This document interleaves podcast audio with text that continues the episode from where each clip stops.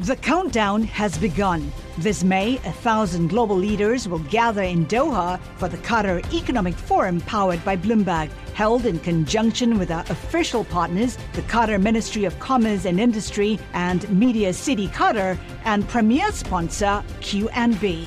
Join heads of state, influential ministers, and leading CEOs to make new connections and gain unique insights. Learn more at QatarEconomicForum.com. Le entregamos todo lo que necesita saber para comenzar el día. Esto es Bloomberg Daybreak para los que escuchan en América Latina y el resto del mundo. Buenos días y bienvenidos a Bloomberg Daybreak América Latina. Es viernes 3 de noviembre de 2023. Soy Manuela Tobías y estas son las noticias que marcan la jornada.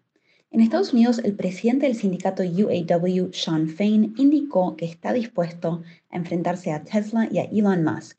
Por su parte, el acuerdo provisional con Stellantis para poner fin a la huelga incluye en inversiones 19 mil millones de dólares.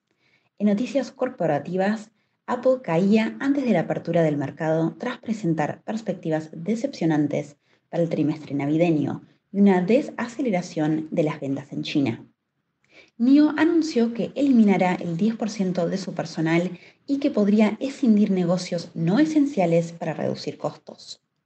Maersk planea recortar al menos 10.000 puestos de trabajo o el 9% de su personal, ya que el descenso de las tarifas de flete merma su rentabilidad.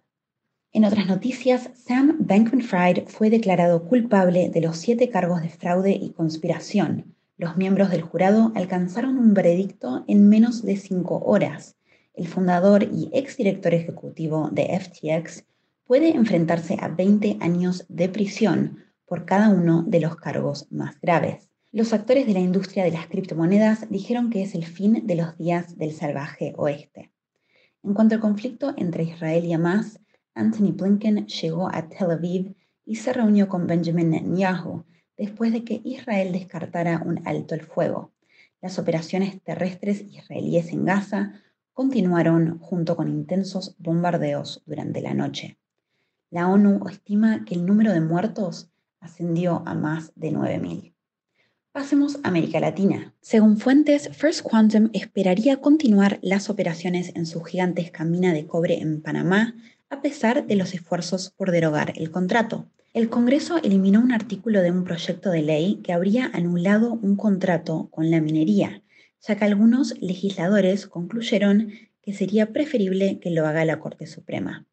El Banco Central de Brasil recortó el miércoles su tasa de interés de referencia en medio punto porcentual, hasta el 12,25% como se esperaba. Credit Corp, el mayor prestamista de Perú, prevé un fuerte aumento de la morosidad en una señal de que la recesión del país, que inicialmente fue provocada por los disturbios y el mal tiempo, se está extendiendo a la economía en general. El jueves el banco informó una ganancia neta para el tercer trimestre que no cumplió con la estimación media de los analistas. Para terminar, una mudanza novedosa.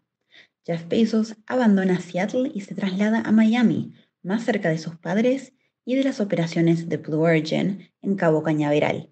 Se une así a varios magnates que optan por la calidez del Sunshine State. Se traslada a nada menos que una mansión en el llamado búnker de los multimillonarios.